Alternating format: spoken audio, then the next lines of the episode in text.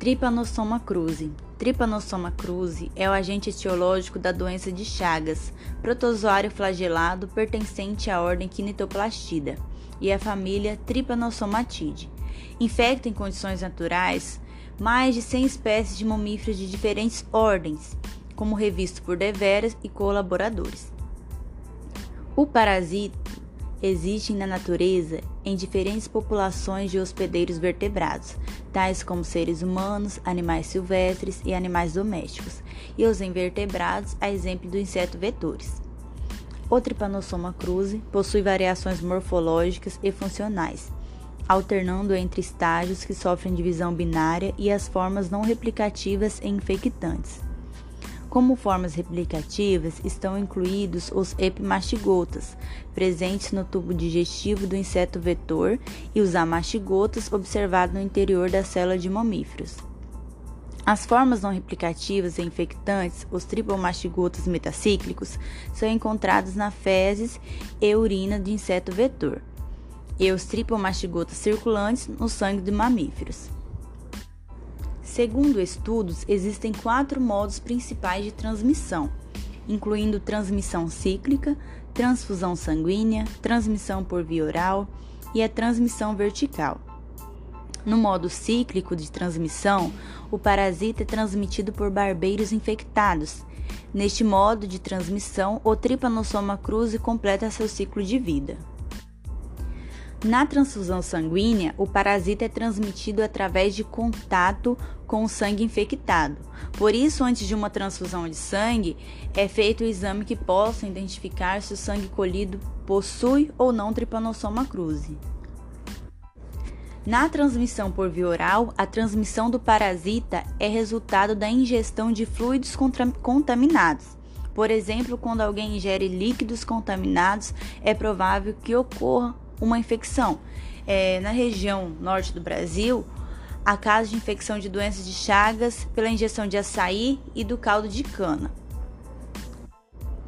Na transmissão vertical, pode ocorrer durante a gravidez ou logo após o nascimento, transmissão de mãe para filhos. Como parasitas do Trypanosoma cruzi são transmitidos de hospedeiro para o outro, eles passam por vários estágios de desenvolvimento, o que permite ao parasita concluir com êxito seu ciclo de vida e permitir que o ciclo continue. O ciclo biológico do Trypanosoma cruzi inicia quando o barbeiro, ao se alimentar do hospedeiro vertebrado, elimina suas fezes e urina, onde possam estar presentes as formas tripomastigotas. Os parasitas tripomastigotas penetram na pele e infectam as células do hospedeiro, onde transformam-se para a forma amastigota. Quando as células estão repletas de parasitos, eles novamente mudam para a forma tripomastigotas. Por estarem com grande quantidade de parasitos, as células se rompem e os protozoários atingem a corrente sanguínea, atingindo outros órgãos.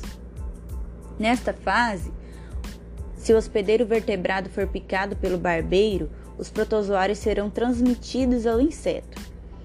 No intestino do barbeiro, mudam sua forma para epimastigotas, onde multiplicam-se, tornando-se novamente tripomastigotas, as formas infectantes aos vertebrados. Sendo assim, durante a fase no hospedeiro invertebrado, o Trypanosoma cruzi se transforma em epimastigotas. Então, no intestino posterior, diferenciam-se em tripomastigotas metacíclicos, um processo conhecido como metaciclogênese, aos quais, eliminados pelas fezes e urina do inseto vetor, são capazes de infectar o hospedeiro vertebrado. O parasita não penetra a pele intacta, somente infectando o hospedeiro via mucosa ou ferimentos da pele. Normalmente, então, ao coçar, né, que causa esses ferimentos na pele, e a pessoa acaba sendo contaminada. Nos mamíferos, os parasitos se desenvolvem no interior das células, sendo liberados no sangue circulante após as células do hospedeiro se romper. Então, é um ciclo biológico que ocorre entre hospedeiros vertebrados e hospedeiros invertebrados. A doença de Chagas ocorre em três fases: na aguda, latente, que é indeterminada, e crônica. A infecção aguda é seguida por um período de latência, período indeterminado, que pode permanecer assintomático ou progredir para uma doença crônica. Imunossupressão pode reativar a infecção latente, com alta parasistemia e uma segunda fase aguda, lesões de pele ou abscessos cerebrais. Cerca de 1 a 5% das grávidas transmite a infecção pela placenta, resultando em aborto, natimortos ou doença neonatal crônica com mortalidade alta.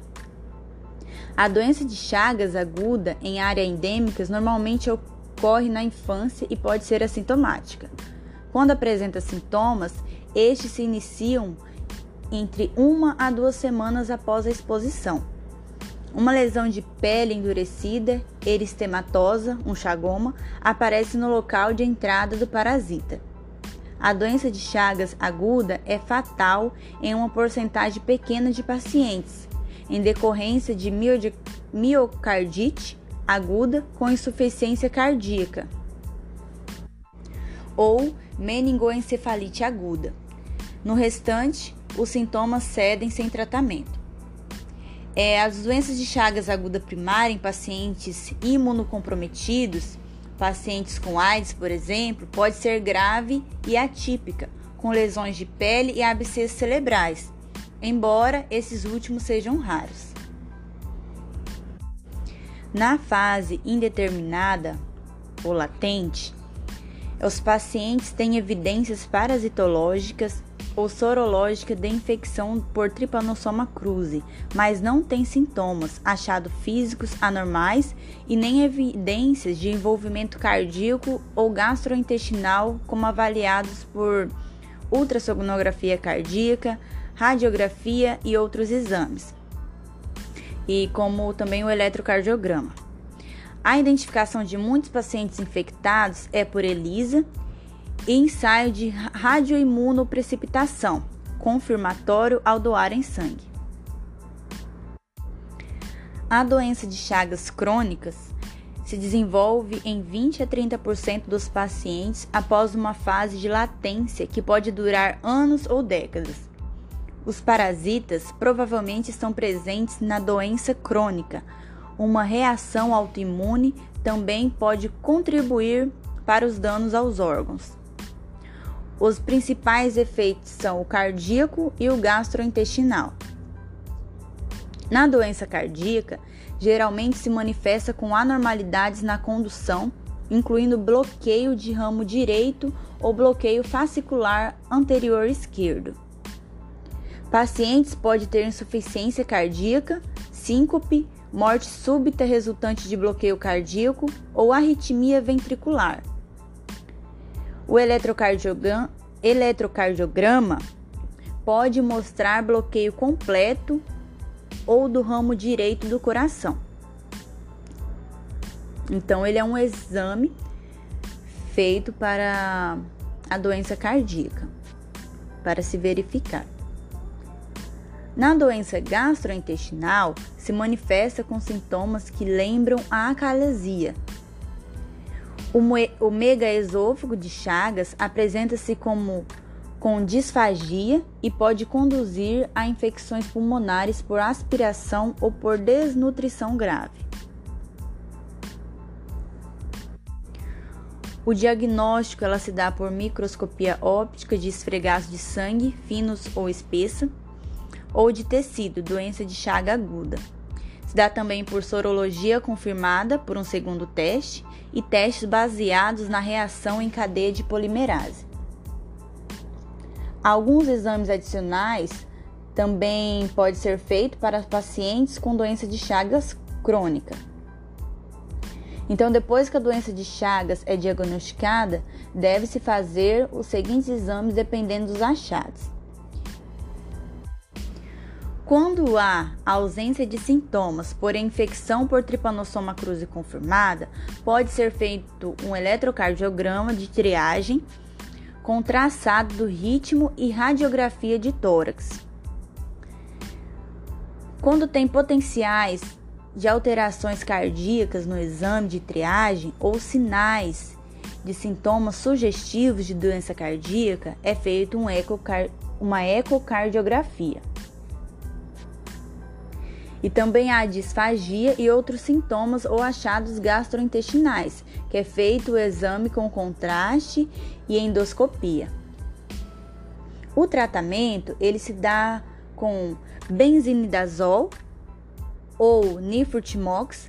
Esses medicamentos ele oferece pouca eficiência sobre as formas intracelulares, as formas amastigotas, apresentando um melhor resultado sobre as formas tripomastigotas no sangue. É feito também um, um cuidado de suporte e o tratamento da doença de Chagas em estágio agudo com antiparasitários promove a redução rápida de parasitemia, encurtamento da doença clínica, é, a redução do risco de mortalidade e diminuição da probabilidade de doença crônica. Então, o tratamento aplicado e os resultados dependem também da fase em que o paciente se encontra. A profilaxia, é, muitas vezes, ela está ligada às condições de vida e modificação do ambiente, que é promover uma educação ambiental e sanitária, uma melhoria das habitações rurais, o combate ao barbeiro, controle de doação de sangue, controle de transmissão congênita e as mães com sorologia positiva, o bebê ser examinado imediatamente.